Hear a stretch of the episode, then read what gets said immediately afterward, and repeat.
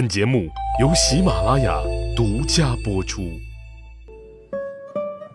听众朋友，你好，欢迎收听《奏折日记》里的曾国藩。今天呢，中国的又一美好的传统节日到了——七夕佳节。七夕佳节呀，在现在啊，被称为中国情人节。那曾国藩他是怎么过七夕节的呢？既然呢，我们是讲日记和奏折里的曾国藩，日记就是其中的一个很好的线索，去看曾国藩是怎么过七夕节的。我翻了曾国藩所有的日记，嗯，就是七月七号这一天，看看曾国藩做了哪些。很遗憾，他在七月七号这一天呢，并没有做什么特别的活动。似乎七夕节呀，在曾国藩这里啊，他就不是一个节日。他日记当中啊，一点没有透露出跟节日相关的事情，他也不讲牛郎和织女的故事，也不吃什么特殊的东西，也不会在葡萄架底下去观星象。我随便抽出一年日记里的七月七号，你就可以看出来。咸丰元年七月初七这一天呢，曾国藩在日记当中写：“晴，半溪微洒雨点。”这个天气啊，描写的非常的浪漫。到了傍溪微洒雨点，一下子节日氛围就烘托起来了。但是很遗憾，通篇的日记当中呢，并没有记载到任何与节日相关的事情。那这一天，他说自己看了《汉书》，然后会见了客人，下了象棋，就没有了。这一天就结束了。你看，跟七夕节啊，似乎没有太多的关系。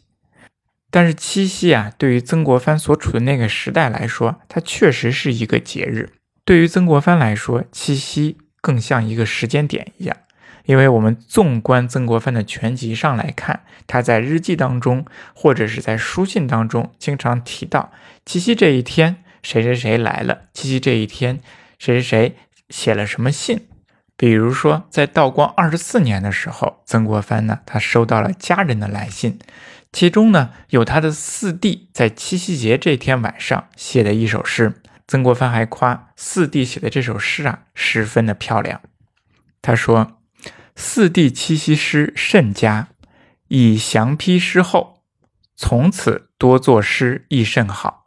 但须有志有恒，乃有成就耳。”我们看，这是整个曾国藩全集当中唯一关于七夕的一些。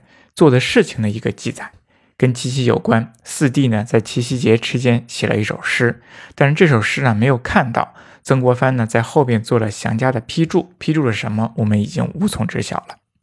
不过不管怎么说呀，七夕仍然是一个节日。到了这一天的时候，曾国藩虽然不会做特殊的事情，但并不代表他的家人不会做一些特殊的事情。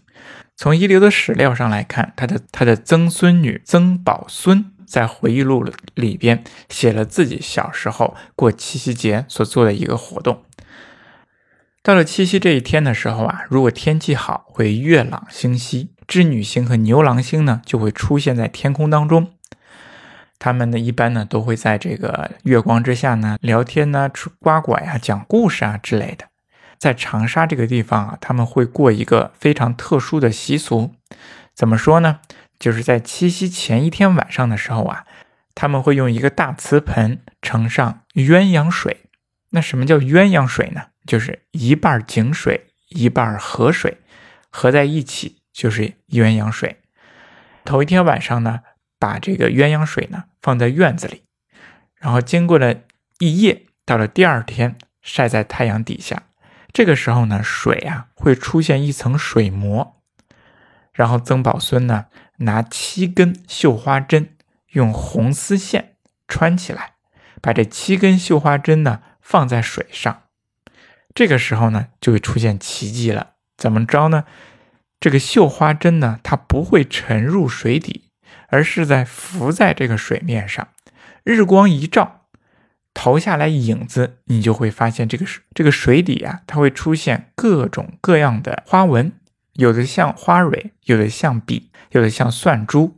如果这个针不会沉下去，而且水底还出现我刚才说的各种各样的花纹，那就代表着棋到巧了。如果呢，花针浮下去了，那就是没棋到巧。这就是曾宝孙小的时候在长沙这个地方所做的一样风俗，也就是他们会在七夕节进行乞巧。我们看啊，虽然曾国藩他整天啊日理万机，非常繁忙，从早忙到晚，不忙公务的时候呢就看书，可能呢还真的不会专门去过七夕节。但是偶尔的时候呢，他可能会看到自己的儿孙辈，甚至是曾孙辈，到了七夕节这一天，会做一些各种各样的活动。我想他偶尔呢，可能也会加入其中。至少呢，会在葡萄架底下和自己的儿孙和家人们吃吃水果，讲讲故事，聊聊天。